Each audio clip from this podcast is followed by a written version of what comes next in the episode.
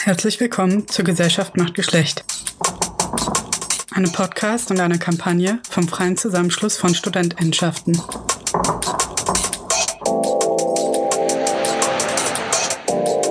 Ich bin Mandy und begleite euch auch heute durch eine weitere Folge zum Thema Klimagerechtigkeit und was das mit Feminismus zu tun hat. Denn so wie es ist, kann es nicht bleiben. Achtung! In dieser Folge wird über sensible Themen wie Polizeigewalt, körperliche Verletzungen, psychische Gesundheit, Sexismus und sexualisierte Gewalt gesprochen. Wenn du dir nicht sicher bist, ob du diese Folge allein anhören kannst oder möchtest, dann höre sie gemeinsam mit Freundinnen an oder hol dir Unterstützung von einer Supportgruppe. Und jetzt noch ein paar Worte zur heutigen Folge aus der Reihe Neues aus dem Wald. Letztes Jahr haben Olli und Camille vom Workshop Kollektiv Ignite drei Folgen für unseren Podcast im Wald aufgenommen. In dieser Reihe diskutieren sie über Klimakämpfe, Klimagerechtigkeit und aktivistische Praxis vor Ort. Hallo und willkommen in einem Wald am Rand einer Stadt irgendwo in Deutschland. Um uns herum lärmen sehr viele nichtmenschliche Wesen, die summen und zwitschern so laut, dass wir hoffen, dass ihr uns trotzdem noch ausreichend hören könnt. Wir wollen uns heute in mehreren kurzen Podcasts mit den Themen Klimagerechtigkeit, Community Building, also dem Aufbau von Gemeinschaften, gemeinschaftlichem Leben, vor allem in Klimaprojekten und analytischen Perspektiven darauf beschäftigen.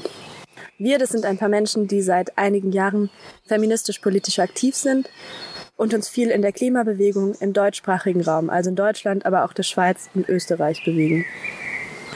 Wir tragen zur diesjährigen Kampagne Gesellschaft macht Geschlecht bei, um etwas von unseren persönlichen Erfahrungen und Reflexionen auf Klimaprojekte und politische Gemeinschaften zu berichten. Unsere Erfahrungen sind persönlich und immer an unsere eigenen Wahrnehmungen gebunden, finden aber auch im Austausch mit anderen statt. Außerdem wollen wir heute, vor allem in Teil 3 des Podcasts, Blicke über den Tellerrand wagen. Bevor wir loslegen, eine Triggerwarnung. In eigentlich allen Teilen des Podcasts berichten wir von unseren Erfahrungen mit Repressionen und Polizeigewalt, physischen und psychischen Verletzungen. Außerdem geht es immer wieder um Sexismus und sexualisierte Gewalt sowie Umgänge damit. Das sind Themen, die emotional stark belasten und triggern können. Wenn es für dich der Fall ist, überleg dir, ob und wie du diesen Podcast anhören willst. Hör ihn dir zum Beispiel gemeinsam mit FreundInnen an und achte auf dich.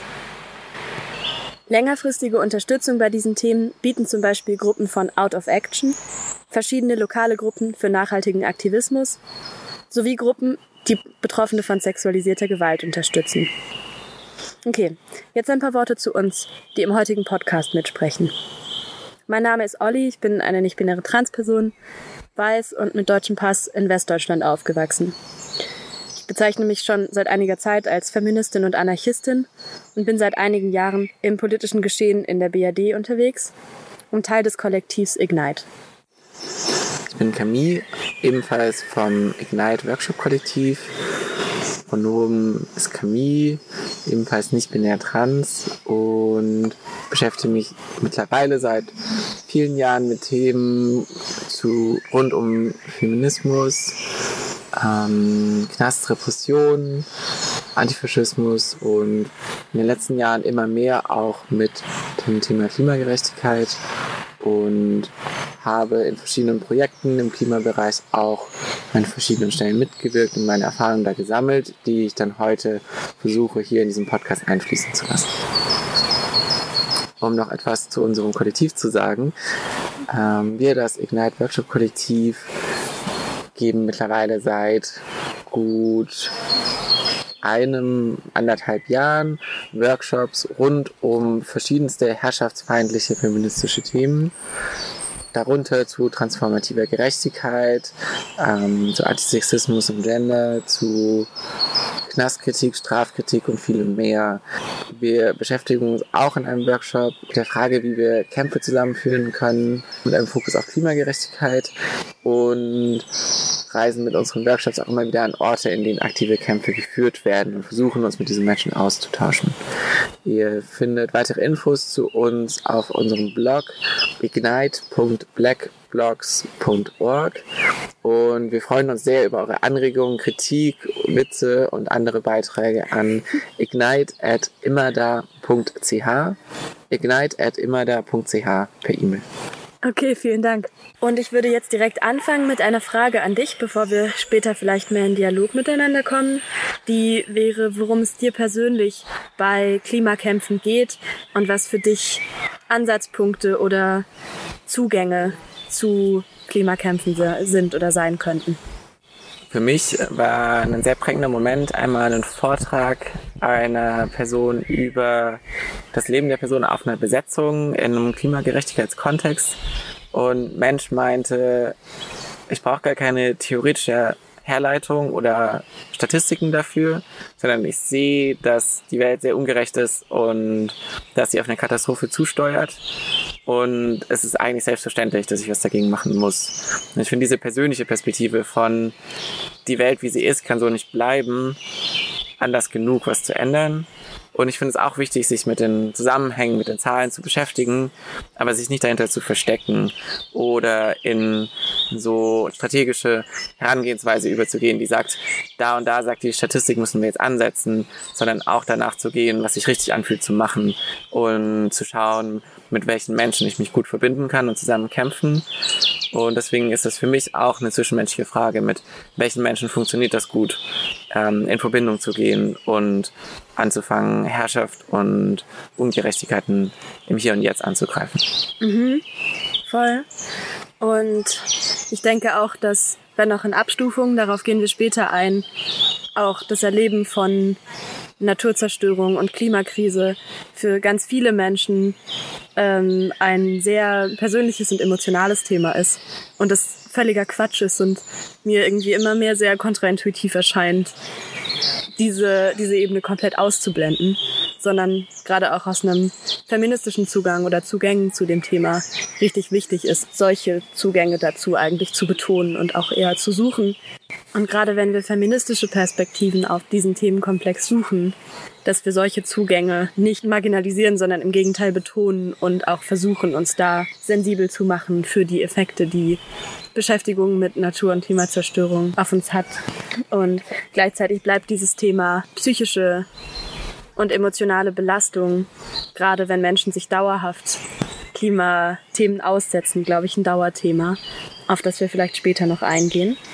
Ich würde dich mal fragen, wir sind ja gerade in einer Situation, in der alleine im deutschsprachigen Raum also sehr viele verschiedene Ansätze von Klima kämpfen oder die sich vielleicht auch nicht so nennen würden, also Klimabewegungen eher sich formieren und das mit ziemlich großem Erfolg und damit auch zumindest, ich würde mal sagen, bis vor der Corona-Krise, die jetzt seit ein paar Monaten die Medien ziemlich dominiert, ähm, es geschafft haben, sich sehr gut und ihre Themen sehr gut in den Mainstream-Medien zu platzieren. Alles von Ende Gelände über Fridays for Future, gerade von zivilgesellschaftlicher Seite, also sowohl NGOs wie auch autonome Organisierungen es geschafft haben, ziemlich viel Diskursmacht an sich zu nehmen. Und du hattest schon erwähnt, dass es Strategien gibt, die du eher negativ besetzen würdest oder die du nicht zielführend findest, wie zum Beispiel dieses Stilisieren von Krisen und das Vorhalten von Fakten. Kannst du vielleicht dazu noch was sagen? Also wie das nicht funktionieren sollte oder vielleicht was dem entgegen besser funktioniert? Auf jeden Fall. Ich glaube, dass ein zu starker Fokus auf Zahlen die den Zugang zur Realität verstellen kann. Also äh, oft wird argumentiert, dass Umweltzerstörung und Klimawandel Leuten nur begreifbar machbar ist, indem es ihnen vor ihrer eigenen Haustür gezeigt wird. Und dadurch wird schnell so ein katastrophales Bild von Deutschland vor dem Untergang durch den Klimawandel heraufbeschwört. Und ja, also Umwelt und Klima werden sich massiv ändern und sehr viel wird zerstört, auch in Deutschland. Aber die Zerstörung ist jetzt schon sehr real im globalen Süden. Und hier ist weiterhin das Epizentrum der CO2-Emissionen und der Zerstörung die von hier aus aktiv an anderen Orten diese Zerstörung ausführt, durch Auslagerung ähm, von kapitalistischer Produktion und Umweltzerstörung. Und dieses Bild wird schnell verklärt. Darüber hinaus wird oft argumentiert, dass der Schaden und die Zerstörung an anderen Orten nur über Zahlen Leuten hier erklärbar sind. Dabei wird vergessen, dass die Folgen von Klima Veränderungen, Klimakatastrophen durchaus sehr menschlich und direkt hier zu spüren sind. Zum Beispiel durch Menschen auf der Flucht, die hierher kommen und die ganz reale Menschen vor Ort sind. Und ich finde das sehr viel wichtiger, sich damit zu verbinden, anstatt mit abstrakten CO2-Raten und Millimetern des Meeresspiegels, was Menschen einfach auch keinen emotionalen Zugang lässt. Aber Menschen hier zu treffen, die ihre Lebensgrundlage verloren haben, zum Beispiel durch eine Dürre, durch den Klimawandel und jetzt hierher fliehen mussten und hier an den Grenzen und im Asylsystem zermalmen werden, das ist sehr viel konkreter. Und diesen Blick darauf verliert man eben, wenn man nur noch auf Statistiken geht. Und dabei kommt dann solcher Murks raus, wie dass es CO2-Emissionszertifikate gibt, wo wieder mit Geld sich freigekauft werden kann durch Konzerne und damit eigentlich Business as usual unter einem grünen Deckmantel perfekt legitimiert wird. Ein paar Anmerkungen dazu. Mein Eindruck ist, auch wenn das vielleicht zum Beispiel akademisch schon einigermaßen viel bearbeitet wird, den Eindruck, dass so auch gerade innerhalb von Klimabewegungen das Thema Natur- und Klimazerstörung als Fluchtursache auch vielleicht als Grund für Allianzenbildung zwischen geflüchteten Menschen und ähm, Menschen, die hier schon vorher in der Klimabewegung aktiv waren, noch gar nicht ausreichend ausgebaut ist und noch gar nicht ausgeschöpft ist, was da an Potenzial von Solidarität entstehen könnte. Mm. Und interessant fand ich auch, was du gesagt hast über die persönliche Erfahrung, denn das ist ja so ein bisschen eine zwiespältige Sache. Zum einen ist es eine super gute Sache, um Leute zu mobilisieren und um ihnen ein eigenes Interesse daran klarzumachen. Also wenn ich jetzt gerade zum Beispiel daran denke, wie gut es funktioniert, auch in Gegenden und vielleicht sozialen Milieus, die normalerweise sich nicht mit so eher linkspolitischen Themen beschäftigen würden, ähm, wenn persönliche Betroffenheit ins Spiel kommt. Also ich denke zum Beispiel an alle Dörfer bleiben und die ganze Mobilisierung eben von Dörfern, die von äh, Kohleabbau und Umsiedelung betroffen sind oder betroffen sein könnten. Also dass, dass, dass da persönliche Betroffenheit eine total krasse Politisierung hervorruft und dann auch oft erstaunlich solidarische Momente mit anderen Formen von Widerstand und anderen Gruppen entstehen können. Gleichzeitig ist dieses Narrativ von Not in my backyard, was es ja auch schon ziemlich lange gibt, eine super krasse Strategie von Weghalten. Ähm, also sowohl, ich kenne das aus meiner Jugend so, mit wir wollen diese Windräder nicht bei uns in der Nähe haben, denn die verschandeln die Umwelt, bla bla. Aber genauso ist es ja mit deutlich klimaschädlicheren Sachen. Also zu sagen, Klimawandel beschäftigt uns, solange, ich weiß nicht, das Atomkraftwerk oder das Endlager bei uns in der Nähe sind. Ähm, aber die Sachen, die zum Beispiel im globalen Süden oder auch nur irgendwie über die Landesgrenze hinaus passieren, die interessieren uns wieder nicht. Und ich glaube, für mich bleibt so eine richtig große Frage, wie es geschafft werden kann, dass Solidarität entsteht über die eigene Erfahrungsbreite hinaus und über das eben, was irgendwie sinnlich erfahrbar oder sichtbar ist, wenn man nicht gerade ins Flugzeug steigen und es sich anschauen möchte. Und ich glaube, da gibt es aber auch schon richtig gute Strategien. Auf ein paar davon kommen wir vielleicht später noch zu sprechen. Hast du dazu gerade schon Gedanken, wie das funktionieren kann, so mit persönlicher Betroffenheit zu arbeiten oder auch drumherum? Ähm, auf jeden Fall. Zwei Punkte fallen mir dazu ein. Der eine ist, ich halte es für sehr wichtig, Leute in ihrer eigenen Betroffenheit abzuholen. Ist das ein wichtiger Ansatzpunkt, der sehr viel Potenzial hat. Also eben alle Dörfer bleiben oder auch Bürgerinitiativen gegen Luftverschmutzung in Städten etc. etc. Da gibt es sehr viel ich glaube, der entscheidende Punkt für mich darin ist, wie ich mir das anschaue, ob es eine Verbindung zu anderen Kämpfen gibt. Und wenn diese fehlt, dann gibt es eine sehr große Lücke, die schnell zur Befriedung führen kann. Also eben wie die sehr starke Mobilisierung gegen Umweltverschmutzung in den vergangenen Jahrzehnten auch dadurch befriedet werden konnte, dass hier die Umweltstandards stark erhöht wurden und dadurch die Industrie ausgewichen ist auf den globalen Süden und die dort hin verlegt hat. Die Leute dieselben Produkte, die auf genau dieselbe Weise produziert sind, weiterhin konsumieren aber mit einem besseren Gewissen, weil hier die Umwelt sauber ist und nun das als Problem der anderen gesehen wird, während derselbe Konzern dieselbe Produktion weiterführt, verlegt. Das ist nur dadurch möglich, dass es diesen begrenzten Blickwinkel gibt und sobald man aus diesem herausgeht, eine Befriedung dieser Proteste und Bewegung entsteht. Wenn von Anfang an es die Verbindung verschiedener Kämpfe gibt und zum Beispiel auch Kämpfe gegen Umweltzerstörung und die Klimakatastrophe von Anfang an in einem antikolonialen ähm, Setting mit eingebettet sind, kann das nicht passieren, weil es nicht aus dem Blickfeld rückt, sobald man es verschiebt. Daher finde ich es super gut, zu versuchen, Kämpfe wie alle Dörfer bleiben zu verbinden mit Kämpfen in zum Beispiel bei Kohle Südamerika, wo auch gegen Kohleabbau gekämpft wird und wo es sehr viele Überschneidungen eigentlich gibt, weil diese Menschen dieselbe Erfahrung machen, von aus Dörfern vertrieben werden. Selbe in Anführungsstrichen, da natürlich die Position, die Menschen hier in Deutschland haben gegenüber dem Staat eine andere ist, wie zum Beispiel in Kolumbien.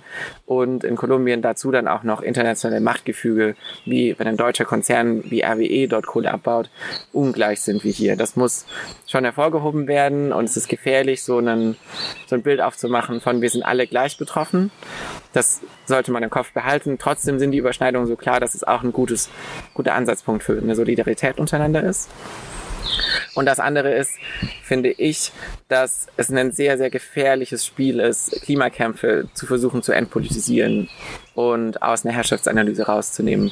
Ich erlebe das gerade in den letzten Jahren sehr stark durch verschiedene AkteurInnen, dass versucht wird, die Klimakatastrophe als einen politisches Problem, was jenseits politischer Strömungen wie links und rechts, wie gerne gesagt wird, mhm. verortet wird. Denn das funktioniert nicht. Das zeigt sich auch gerade jetzt in den letzten Jahren nochmal deutlich daran, dass zum Beispiel antifaschistische Politik ein entscheidender Punkt ist im Kampf für Klimagerechtigkeit.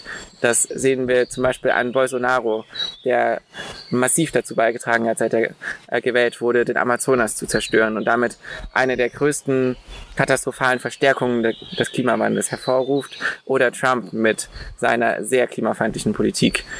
Hier wäre es besser gewesen, von Anfang an die Kämpfe gegen Klimazerstörung zu verbinden mit antifaschistischen, mit antirassistischen Kämpfen und die Machtgefüge der Welt in Kapitalismus mit in den Blick zu nehmen. Dann kann das nicht passieren, dass man Klimagerechtigkeit als entpolitisiert wahrnimmt, wie das heute aktuell tun. Ich finde gerade, wo du so globale Player, Politiker ansprichst, ähm, zeigt sich nochmal ziemlich krass, was für eine absurde Vorstellung das eigentlich ist, Klimakämpfe nicht oder entkoppelt von anderen linken Themen zu begreifen, weil, glaube ich, klar ist, dass alleine schon von der Vorstellung von Verhältnis von Mensch und Natur her und wie Mensch und Natur irgendwie zusammenspielen und ineinander haken, dass für mich völlig klar ist, dass es von Anfang an ein kritisches und radikales linkes Projekt immer gewesen ist und bleibt. Mm.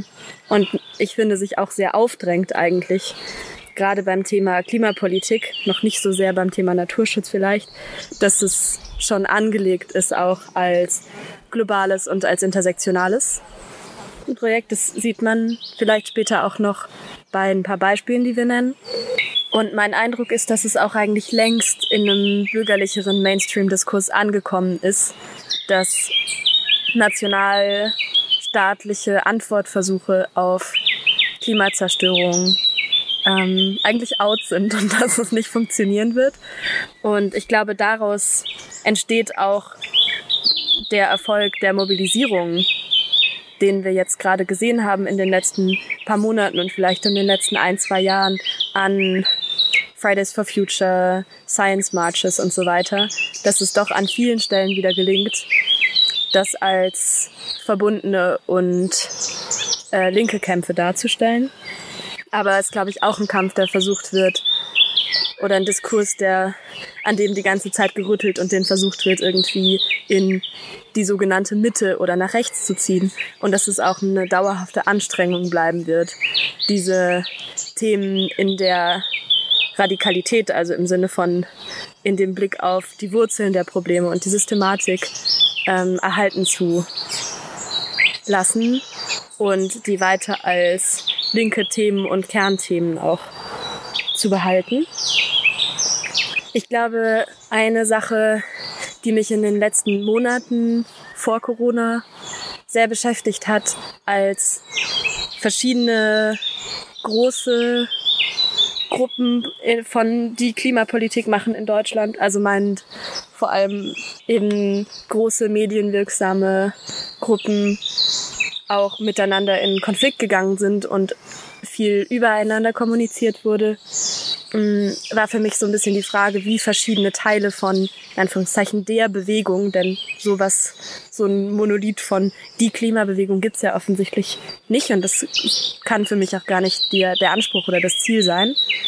Die Frage war, wie verschiedene Player in dieser Bewegung der sogenannten gut zusammenarbeiten, sich ergänzen oder nebeneinander auch nur existieren können. Ich glaube, es gibt einige Grundfragen, an denen ich für mich entscheiden würde, wie können diese Gruppen, können diese Gruppen zusammen funktionieren und wie kann zum Beispiel solidarische Kritik oder auch Abgrenzung funktionieren und wann ist die nötig, letztere. Hast du dazu Gedanken? Ich finde es sehr spannend, wie die Auseinandersetzung gerade in den letzten anderthalb Jahren massiv zugenommen hat. Auch mit dieser sehr verstärkten Präsenz von Klimathemen wieder in den Medien durch einige sehr erfolgreichen Kampagnen. Gerade auch nochmal besonders mit Fridays for Future, die finde ich, eine der größten Änderungen der Klimagerechtigkeitsbewegung mitgebracht haben. Dadurch, dass sehr junge Menschen sehr große Stimmen bekommen haben und viele andere AkteurInnen auch mit eingebunden werden konnten, die sonst keine, kein Teil dieser Bewegung waren. Sowas wie Parents for Future zum Beispiel fand ich davor unvorstellbar. Ähm, und auch nochmal interessant, dass diese Perspektive größer wird und dass darüber hinausgegangen ist von, damit mein Kind mal eine Zukunft hat, kaufe ich eine Energiesparlampe. Und für mich ist so die Frage, eine Balance zu finden zwischen sich kritisch, solidarisch auseinandersetzen und gegenseitig aufzeigen, wo noch Fehler und Lücken sind und gleichzeitig nicht in so einen Konkurrenzkampf oder einen Bashing gegenseitig zu geraten, was die Bewegungen und Kämpfe gegenseitig schwächt. Ich finde es voll wichtig, zum Beispiel eine Grundstrategie von Diversity of Tactics und eine Akzeptanz verschiedener Perspektiven zu haben. Also zu sagen, wir haben verschiedene Standpunkte, wir haben verschiedene Herangehensweisen und Analysen und das ist vollkommen okay. Und wir wählen auch verschiedene Mittel, um von wo wir sind auszukämpfen. Zugleich sollte Diversity of Tactics für mich aber auch nicht heißen, dass egal was man macht, das ist immer gut. Weil es gibt definitiv Aktionsformen, die ich sehr kritikwürdig finde und Umgänge mit bestimmten Akteuren wie Staat und Polizei, die ich auch sehr problematisch finde und die für mich nicht in Diversity of Tactics fallen, sondern gerade dem entgegenstehen. Denn sobald es anfängt, dass Teile der Klimabewegung sich entsolidarisieren von anderen, bedeutet das, dass die Diversität eben angegriffen wird und die Spaltung, die Polizei und Staat eigentlich grundsätzlich gegen Bewegungen für emanzipatorische Ziele bemühen, genau da der Ansatzpunkt gegeben wird. Mhm. Ich musste gerade ein bisschen denken an ähm, einen einen Absatz in einem Buch, das ich gestern gelesen habe, in dem sich mit dem Narrativ auseinandergesetzt wurde, was ist, wenn in, im Rahmen von linken Großveranstaltungen Riots passieren und dieses Narrativ aufgreifend dann am Abend Gruppen junger Leute sozusagen an den Ecken rumstehen, sich betrinken und sinnlos Flaschen werfen. Und das Fazit der schreibenden Person war dazu, dass das Problem an dieser Situation oder an der Entstehung dieses Narrativs nicht ein zu viel an Riot, sondern ein zu wenig an Politik sei. Und das fand ich sehr schön. Und ich glaube, das zeigt oder für mich illustriert das, was du gesagt hast, dass es halt sehr sinnvoll ist, Methoden zu reflektieren als diejenigen, die sie ausführen und auch diejenigen, die das beobachten und vielleicht kritische Distanz dazu haben. Aber ich würde das auch sehr unterstützen, was du sagst über die Diversität von Taktiken und die ganz große Wichtigkeit, um gegen staatliche Repressionen anzukommen. Also da auch dran festzuhalten. Und ich wollte noch mal an der Stelle auf so ein bisschen deutsche Bewegungsgeschichte zu sprechen kommen, in der es ja auch schon viele, ich würde sagen, Kämpfe gegeben hat oder einzelne Projekte, die für uns potenziell anschlussfähig sind als Menschen in der Klimabewegung heute. Das könnte zum Beispiel sowas sein wie antiimperialistische, aber auch Naturschutzkämpfe, die es in den 80er, 90er, 2000er Jahren gegeben hat. Paar Bezugspunkte vielleicht, antimilitaristische Pershing-Proteste, Stadtbahn West in Frankfurt, mm, Castor-Blockaden und Anti-Atom-Bewegung insgesamt. Und ich glaube, daran lassen sich für mich ein paar sehr wichtige Elemente von Solidarität und auch Diversität von Taktiken rausziehen, wo ich vielleicht noch mal ein paar Worte drüber verlieren wollen würde.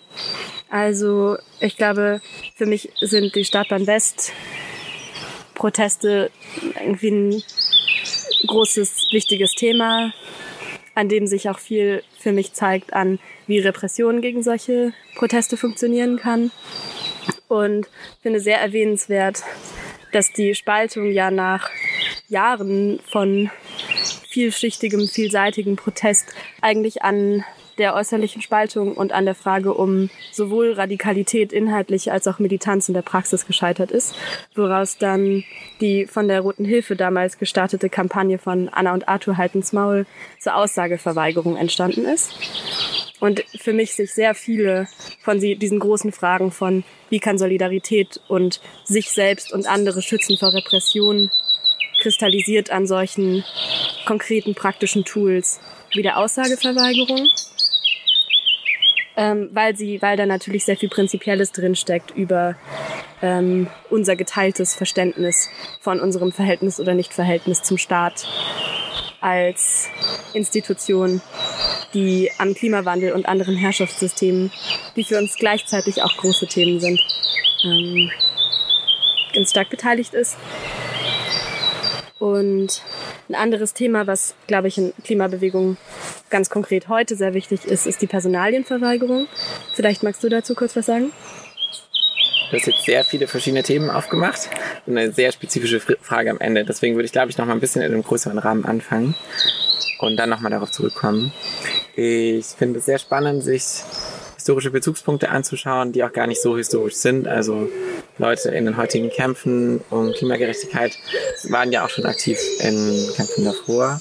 Und ich finde es sehr spannend, sich mit diesen Menschen zusammenzusetzen, darüber auszutauschen, was sie damals als Erfolge und als Fehler und als Wissen teilen können. Ich würde sagen, ich sehe es nicht ganz so, dass Militanz die entscheidende Spaltungsfrage war, aber ich glaube, es ist auch sehr wichtig, in Kämpfen sich nicht darauf zu fokussieren, dass Militanz das eine Mittel ist. Und ich glaube, man kann auch ohne Militanz sehr viel erreichen. Sondern für mich ist eher die politische Radikalität die Frage. Mhm. Also versucht man äh, letztlich nur so kleine Makel zu korrigieren und eine, eine kleine Reform anzustreben, die das größere Problem und die darunter liegenden Strukturen nicht angreift, dann sehe ich das als Problem. Oder will man das große Ganze verändern? Also will man zum Beispiel das Braunkohlekraftwerk von Deutschland ähm, nach Kolumbien verlegen, dann hat man es hier nicht mehr vor der Tür. Da sehe ich keinen großen Sinn darin. Oder will man fossile Energieträger an sich loswerden? Das wäre für mich das Radikale. Mit welcher Aktionsform das dann tatsächlich am erfolgreichsten ist, finde ich wichtig, einem einzelnen Punkt an, anzusetzen und zu überlegen, was richtig ist. Trotzdem gibt es in vielen Kämpfen so eine massive Ablehnung von konfrontativen Mitteln, die ich auch nicht gut finde.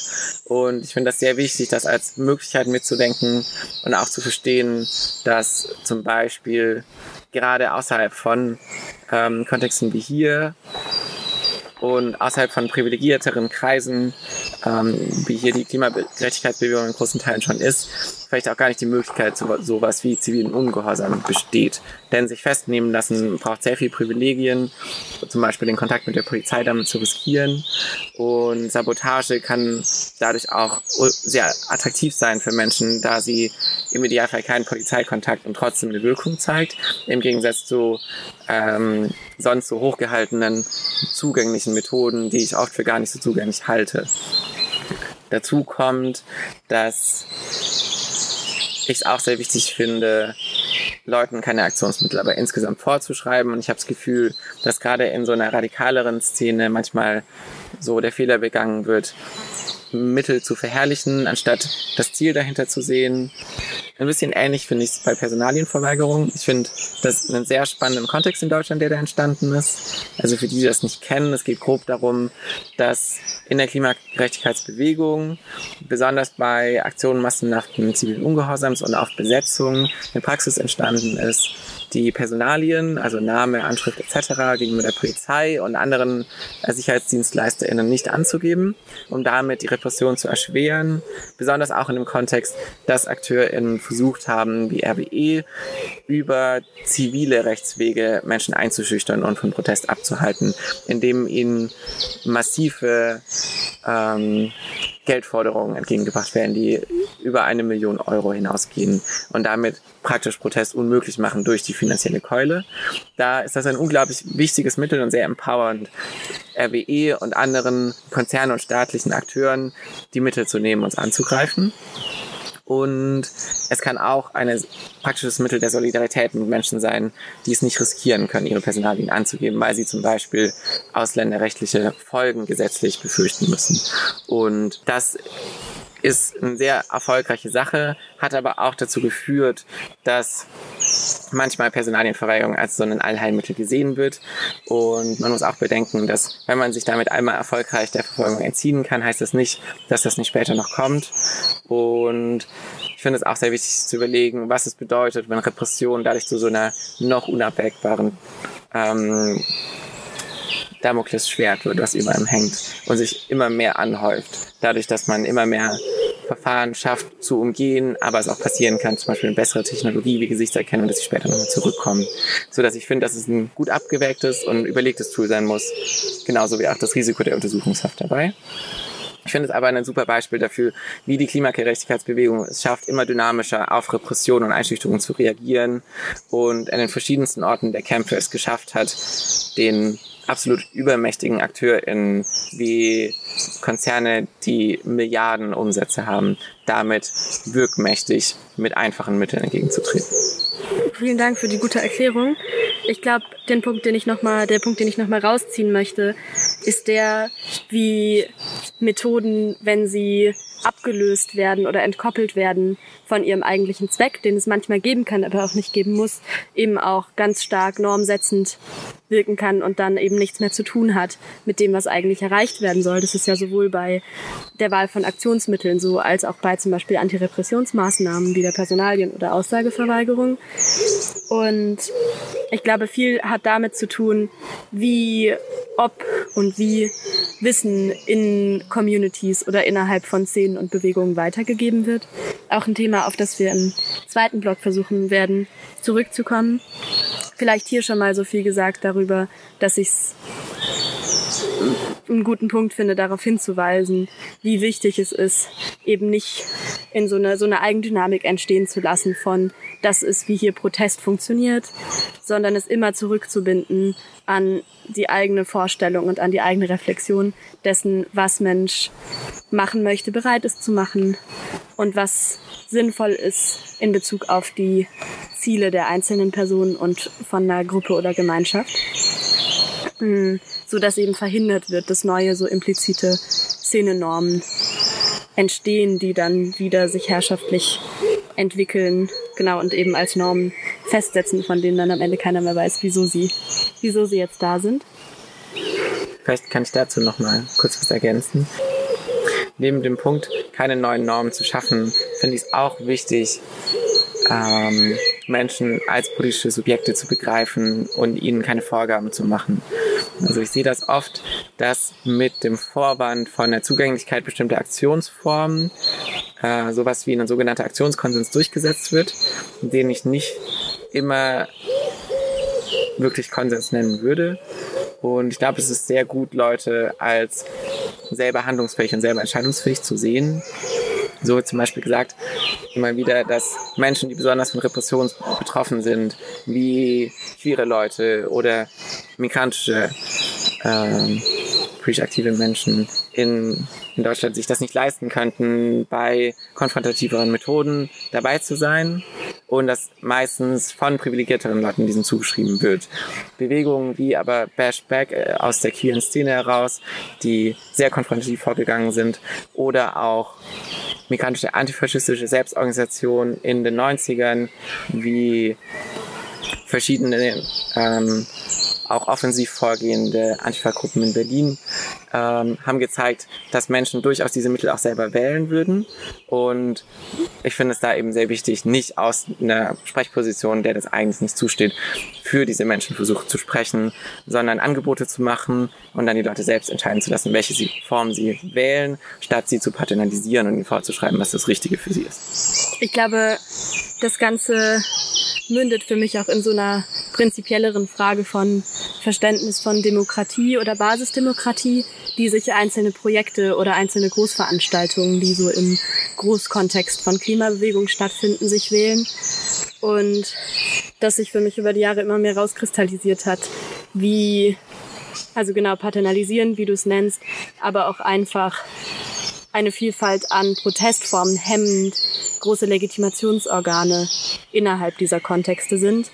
Und dass ich immer sehr erstaunt war und es mir auch sehr viel Vertrauen in meine eigene Organisationsfähigkeit gegeben hat, zu sehen, was für erstaunliche Dinge aus Selbstorganisation heraus passieren, wenn Leute frei darin sind, sich ihre Arbeit oder Nichtarbeit und ihre Formen und Methoden selbst auszusuchen.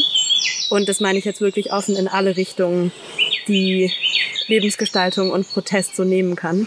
Und das ist, finde ich, eine so unglaubliche Quelle an vielfältigen Protest und auch an gutem Leben, auf das wir später noch zurückkommen, hm, dass ich es völlig schwachsinnig finde, darauf zu verzichten. Und so, so abgedroschen wie das vielleicht ist, ähm, Autonomie von Menschen und Kleingruppen wirklich eine große Quelle von Inspiration für mich ist. Und auch zu merken, wie gut Selbstorganisierung sowohl für mich selbst als auch in meinen aktuellen oder früheren Kontexten funktioniert, wirklich eine krasse Resilienz in mir aufgerufen hat, von der ich vorher keine Ahnung hatte. Und ich glaube, dass die Punkte sind, an denen es für mich auch funktioniert, gegen so bürgerliche Narrative von ihr seid jetzt in euren wilden Teenie-Jahren und die Rebellion wird vergehen und mit 30 wohnt ihr alle im Reihenhaus, mit einer gewissen Entschiedenheit vorzugehen, weil ich in den letzten Jahren immer mehr das Gefühl gewonnen habe, dass das halt nicht passieren muss und dass ich jetzt in mir eine gewisse Festigkeit habe und auch in Strukturen um, in, um mich herum Sachen entstanden sind, die es tatsächlich ermöglichen, dass man, also dass ich und Leute in meinem Umfeld nachhaltig politisch aktiv sein können. Und ich glaube, das funktioniert halt durch das Ausprobieren und das Erleben dessen, dass es funktionieren kann. Und dafür waren für mich persönlich und ich glaube für sehr viele andere Leute auch ähm, große Klimaveranstaltungen, Orte, an denen gemeinschaftliches Leben erprobt wird, richtig, richtig wichtige Pfeiler, die ich deswegen und auch aus ganz vielen anderen Gründen ganz wichtig finde zu erhalten.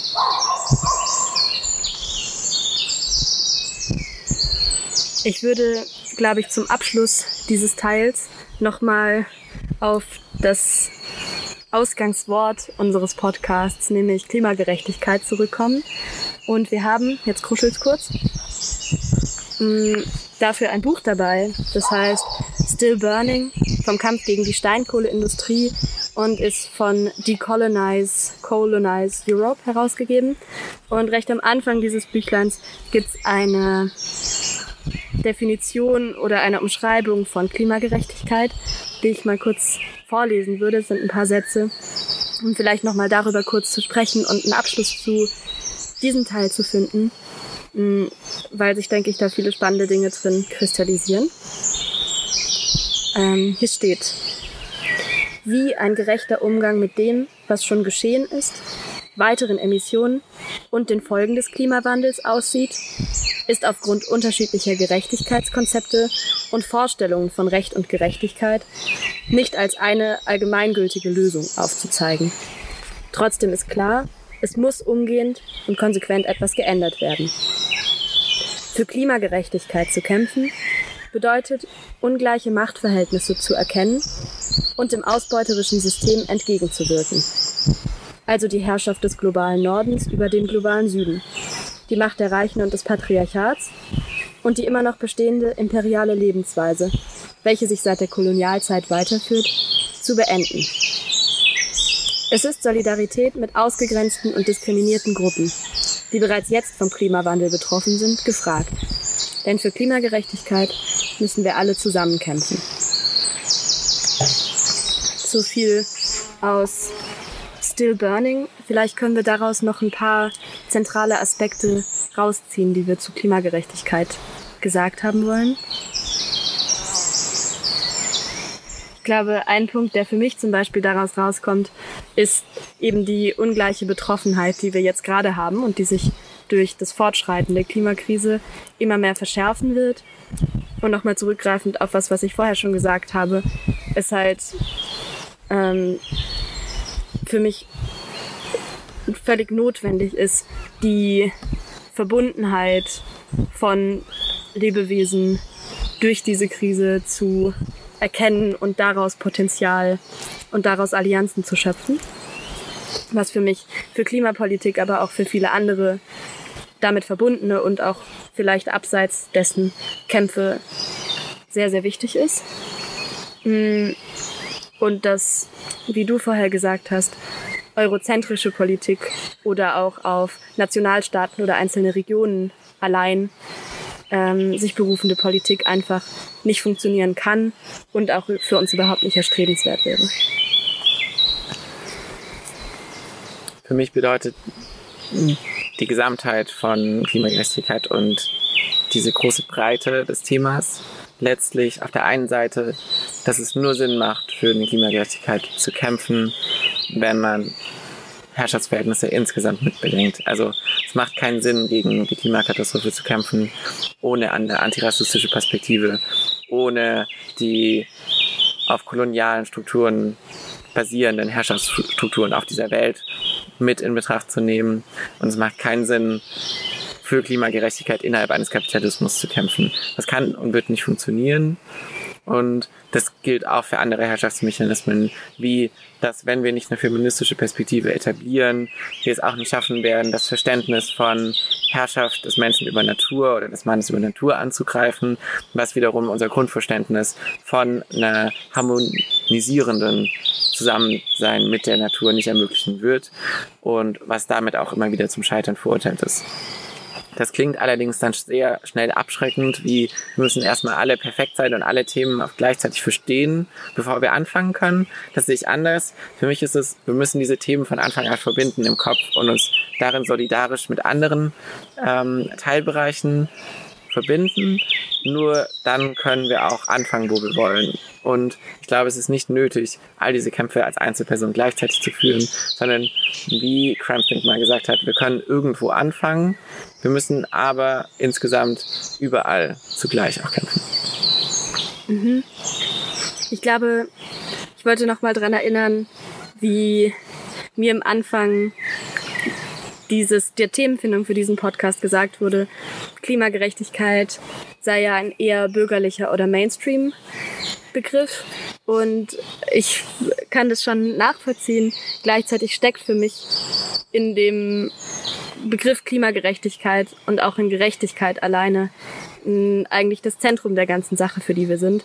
Für mich ist und bleibt Gerechtigkeit der wichtigste Bezugspunkt meines politischen Handelns.